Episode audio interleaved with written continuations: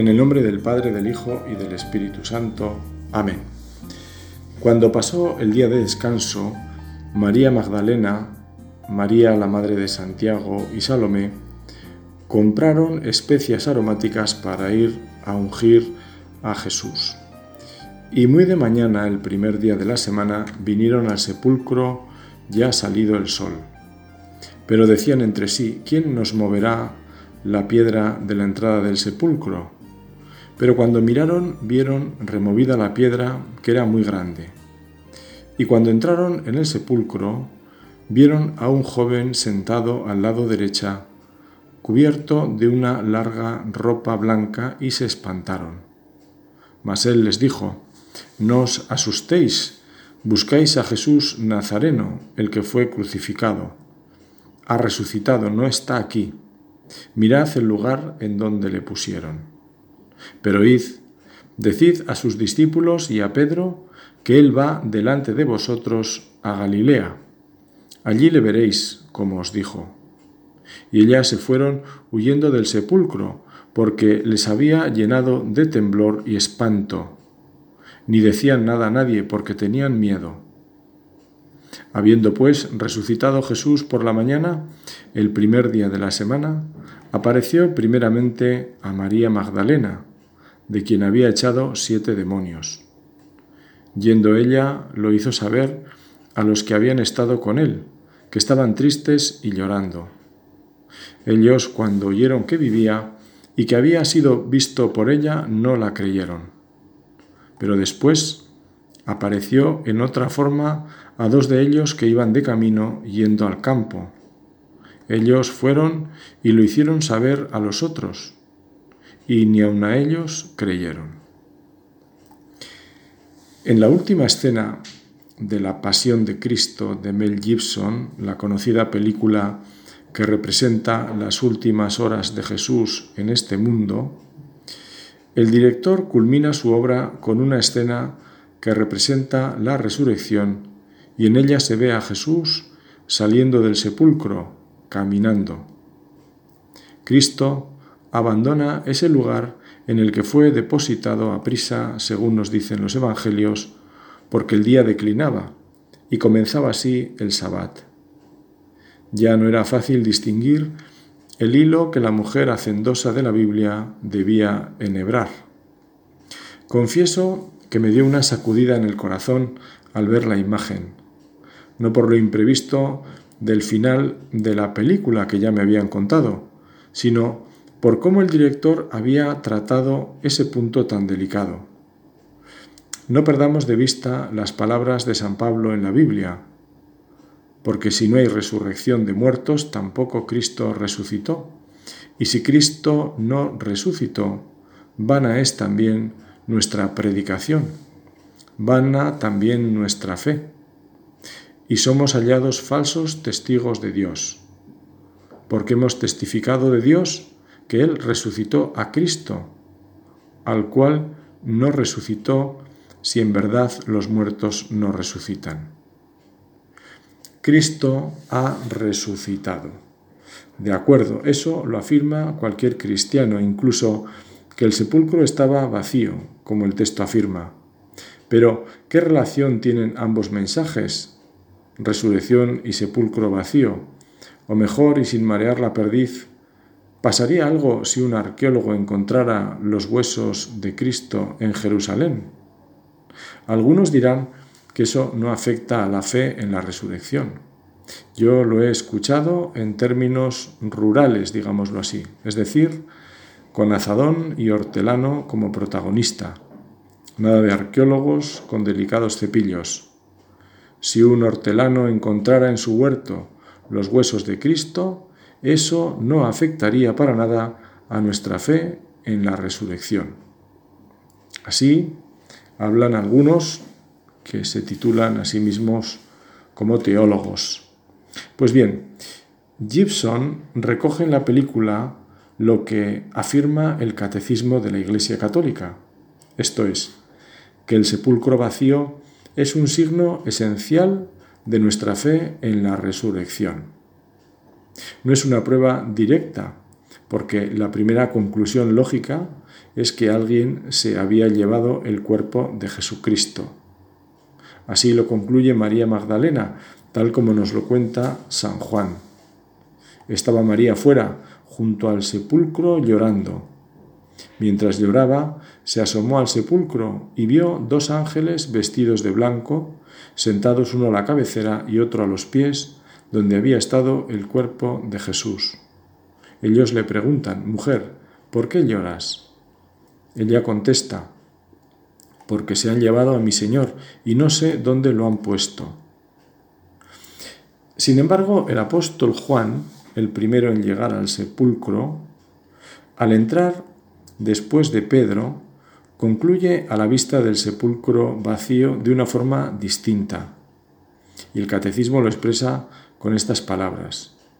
El discípulo que Jesús amaba afirma que al entrar en el sepulcro vacío y al descubrir las vendas en el suelo, vio y creyó.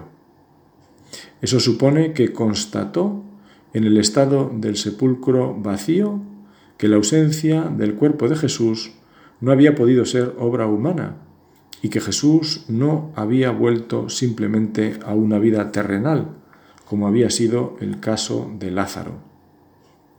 Volviendo a la película mencionada, está claro que nos ofrece la imagen de lo que nadie vio, Cristo dejando el sepulcro vacío. En esto, el cine ha querido poner imágenes, siquiera fugaces, como es el caso, a lo que también nosotros tenemos derecho y podemos hacer utilizando nuestra imaginación cómo fue ese momento sin testigos. Cristo en la película sale por su propio pie. Personalmente me parece muy bien imaginarlo así. Es una de las formas de explicar la vaciedad del sepulcro. Hoy, esa vaciedad de la sepultura de José de Arimatea, que había cedido su lugar de enterramiento para dejar el cuerpo de Jesús, hace el eco de ese momento real y con manifestaciones históricas como lo reconoce la fe de la Iglesia. Ese eco lo canta la Iglesia en sus variadas expresiones litúrgicas al celebrar la vigilia pascual, el paso de la muerte a la vida.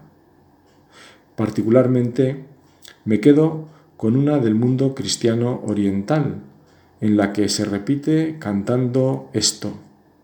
Cristo ha resucitado. Y se le responde, verdaderamente ha resucitado. Ha resucitado de la muerte. Este responsorio se canta y se repite una y cincuenta veces, tantas como lo hacemos en el rito romano cada día de la cincuentena pascual. Cincuenta veces la Iglesia proclama lo mismo. Cristo ha resucitado, verdaderamente ha resucitado. ¿Dónde está, pues, muerte tu aguijón? ¿Dónde, oh sepulcro, tu victoria? Como nos dice la Escritura, Cristo, una vez resucitado de entre los muertos, ya no muere más. La muerte no tiene señorío sobre él. Hoy meditamos sobre este anuncio al que nosotros mismos estamos llamados a hacer eco con nuestras palabras, obras, pensamientos y deseos. Un anuncio ante el que podemos encontrar de todo. Ya el libro de los Hechos de los Apóstoles nos narra la reacción de los atenienses ante este anuncio de Pablo. Este les hablaba de la resurrección después de una introducción bien argumentada, confiando en ganarles a partir de la razón. Y sin embargo, al llegar al anuncio explícito de la resurrección, tuvo que escuchar por respuesta, de esto ya te oiremos hablar más tarde. Podríamos imaginarnos las caras de burla, en fin, las sonrisas a medias, los gestos de este está mal de la cabeza. Personalmente siempre me ha sonado a lo que respondíamos cuando nos querían vender una enciclopedia en nuestra casa y por no molestar o desanimar al vendedor sobre nuestro verdadero interés por el producto, le decíamos que quizá más adelante podríamos adquirirla, pero que en ese momento no nos era posible. Por eso le decimos al Señor de corazón, y muchas veces porque la oración de petición debe ser constante y debemos perseverar en lo que pedimos. Pon, Señor, en nuestros corazones deseos de vida eterna, para que los demás deseos queden purificados iluminados por este auténtico deseo, el único que colma nuestras aspiraciones más profundas, el que da luz para abrir una puerta a las injusticias de este mundo. Danos al Espíritu que nos guíe hasta la verdad, para que seamos fuertes en el testimonio de esa verdad, camino y vida que eres tú. En especial en estos momentos en los que vivimos en esta niebla del relativismo, que oscurece incluso los fundamentos de nuestra vida y afecta a la vida antes de nacer de algunas personas y antes de morir en otras. Que nuestras palabras y obras sean signo de la vida a la que aspiramos, sabiendo que no tenemos aquí ciudad permanente. Empeñémonos, empeñemos nuestros mejores esfuerzos en construir el reino de Dios. Estamos libres del dominio de la muerte tenemos esa posibilidad, como nos dice San Agustín. El Señor pasó de la muerte a la vida abriéndonos el camino a nosotros, que creemos en la resurrección, para pasar también nosotros de la muerte a la vida. Esta vida en plenitud que ya está en germen en nuestros corazones. Por eso, meditando en lo que es el corazón de nuestra fe, utilizamos también nuestra inteligencia, nuestra potencia más elevada, para que nos llenemos de buenos pensamientos, purificando la memoria de lo malo, poniendo ese lastre en el Señor, para que así podamos vivir según lo que nos dice San Pablo. Para los que aman a Dios, todo le sirve para el bien. Incluso de lo negativo saldrá algo bueno de nuestros pecados saldremos más humildes, más pacientes con las debilidades ajenas. Así, purificamos también nuestra vida. Si lo pensamos bien, todo nace de ese fogonazo de la resurrección. Por eso, nuestro agradecimiento a Dios, pase lo que pase, porque se nos da la victoria por medio de nuestro Señor Jesucristo. Al meditar este misterio de nuestra fe, estamos también iluminando nuestro propio misterio. Estamos poniendo la luz del Señor sobre la oscuridad de nuestra muerte, que nos tambalea y deja en zozobra, como la barca de los apóstoles en Galilea, zarandeada por las olas y el viento. Esta es nuestra esperanza, resucitar. Si alguien nos preguntara cuáles son nuestras ilusiones, en el fondo le estaremos manifestando nuestras esperanzas. Y si bien caben muchas que sean honradas y limpias, todas quedan suspendidas ante la muerte. Al final, nuestra gran esperanza, con mayúsculas, es la resurrección, poder vivir en plenitud. Esa plenitud, nos dice San Pablo, que nos llevará a la semejanza con Dios, pero una semejanza que nos permitirá ver a Dios tal cual es.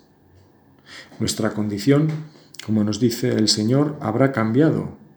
Ya no habrá ni maridos ni mujeres, seremos como ángeles, seremos hijos en plenitud. Esta fe la hemos recibido como el primer y mejor anuncio, porque ante todo os transmití lo que yo mismo recibí, que Cristo murió por nuestros pecados según las Escrituras, que fue sepultado, que resucitó al tercer día según las escrituras. San Agustín enseñaba que esta es la única vida verdadera, la única vida feliz, contemplar eternamente la belleza del Señor en la inmortalidad e incompatibilidad del cuerpo y del espíritu. Y Santo Tomás de Aquino habla de la plena satisfacción de todos nuestros deseos en la amable compañía de todos los bienaventurados. Por eso, con este horizonte que nos marca la agudeza del aquinate, tenemos que caminar por esa senda de la purificación de nuestros deseos. Tenemos que desear con el corazón de Cristo, con el corazón de los santos y santas cuyos anhelos eran el crecimiento del reino de Dios y los bienes de la salvación. La generosidad del corazón para poner el bien de los demás por encima del propio incluso. En definitiva, el deseo de hacer la voluntad de Dios, el alimento de vida eterna. Si tenemos ese deseo como el primero y fundamental, los demás deseos se ordenarán y podrán vivirse en la eternidad. Todo mal deseo, todo deseo desordenado nos aleja de Dios aquí y por tanto no sirve para la eternidad. De igual manera, siguiendo el razonamiento de Santo Tomás, la compañía de los bienaventurados nos debe incluir a todos. No cabe, por tanto, el distanciamiento ni el rencor con nadie, para que quepamos en la eternidad. Un cura párroco contaba que ante la enemistad de dos feligresas intentó hacerles ver que debían cambiar de actitud. Lo hablaba con una de ellas, quizá con la que veía más cercana o la que le comentó su situación con la otra.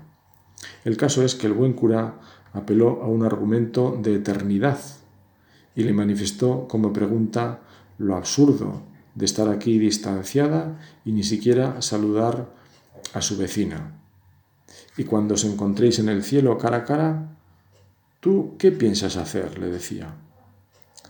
La verdad es que no consiguió con aquella única pregunta deshacer el hielo, aunque quizás sirvió para hacerla reflexionar Pudo haber sido el principio de un cambio.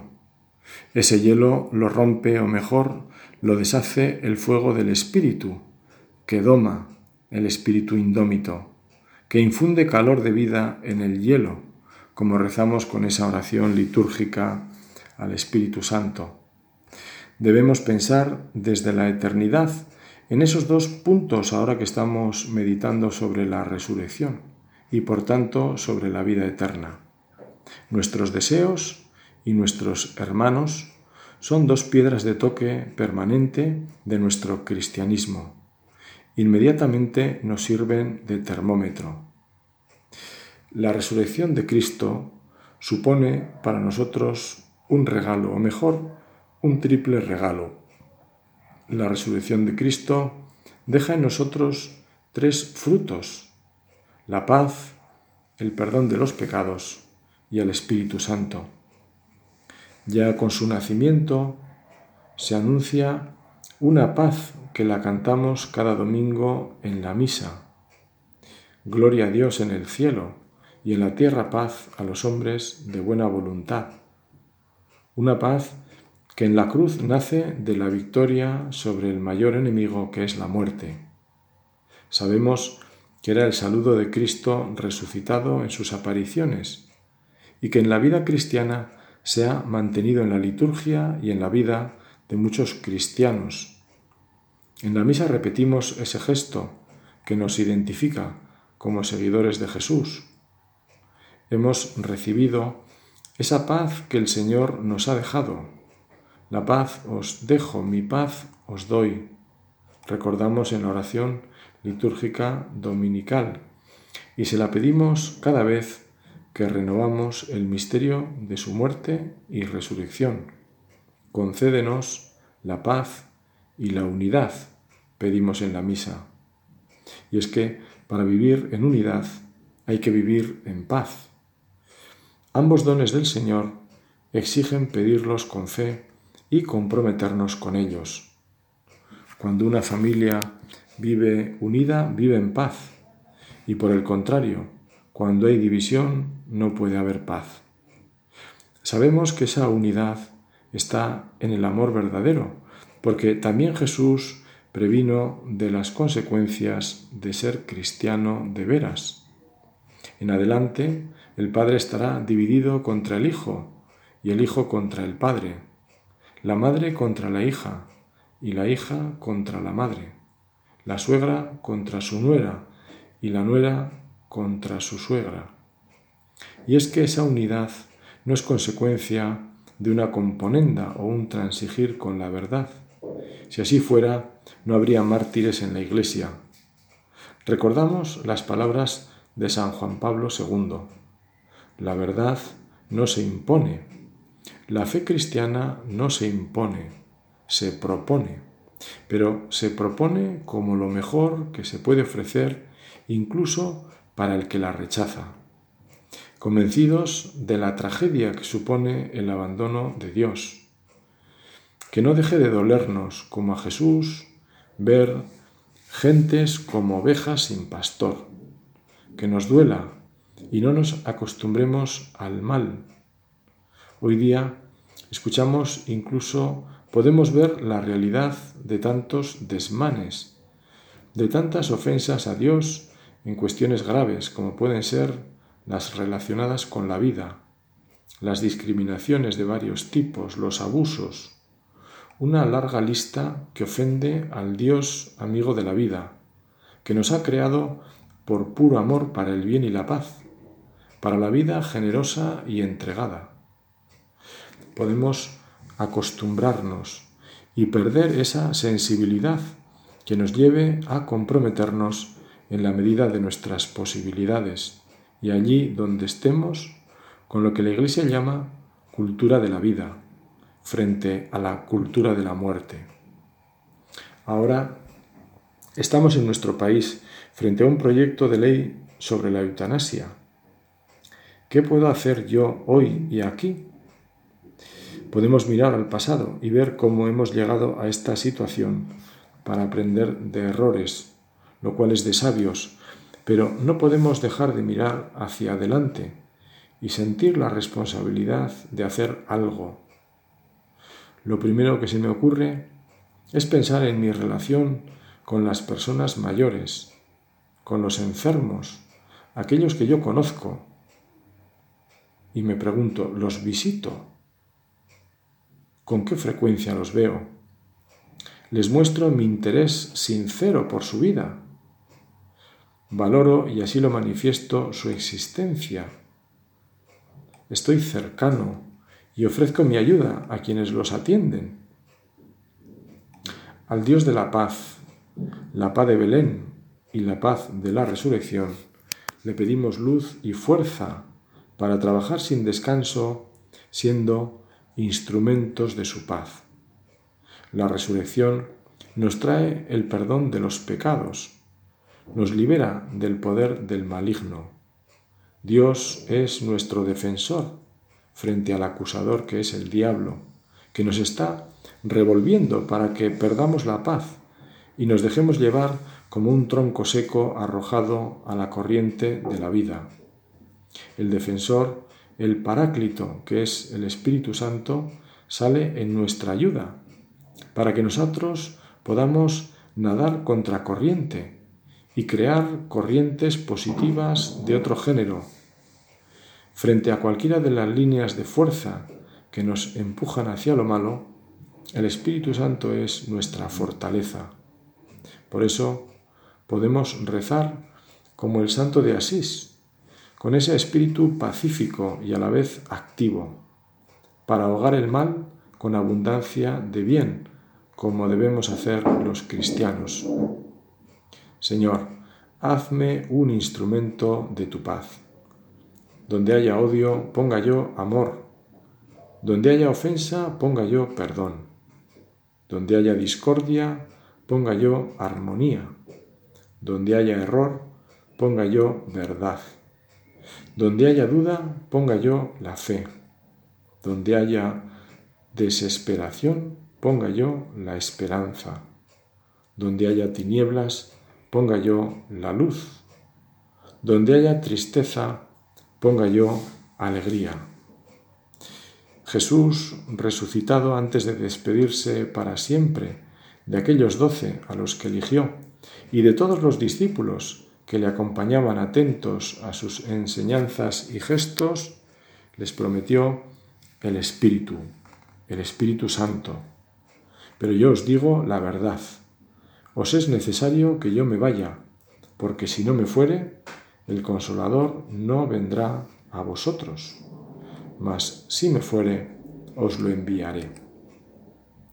Oh Señor, que no me empeñe tanto en ser consolado como en consolar, en ser comprendido como en comprender, en ser amado como en amar, porque dando se recibe, olvidando se encuentra, perdonando se es perdonado, muriendo se resucita a la vida. Así sea. Estas palabras con las que tantas generaciones han rezado y siguen rezando, haciendo de ellas una especie de constitución de su vida. Huelen a Espíritu Santo, porque las vivía un santo, o mejor, se empeñaba en vivirlas, y así se atrevía a enseñarlas, y pensando en alguien que las cumplía, se me ocurre Santa María. En estos días la hemos contemplado en Belén, con el niño en brazos, y terminará la vida de Cristo también en brazos de María. Esa imagen que llamamos de la piedad y ante la que no caben muchos comentarios. Es una imagen tan elocuente porque nos recuerda la de Belén.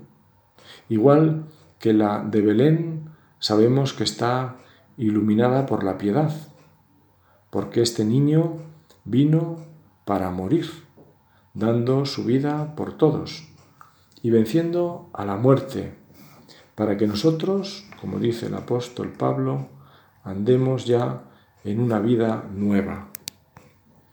Que Santa María, pues, nos inspire y ayude para saber tender nuestros brazos ante esa imagen de Cristo que son los hermanos solos y desamparados, como rezamos en una de las plegarias de la misa. Para ellos debemos ser sal y luz, para que, viendo nuestras obras, Dios pueda ser reconocido y alabado. Y como estamos en este año dedicando así lo ha querido el Papa Francisco a San José, quiero también terminar acudiendo a su protección.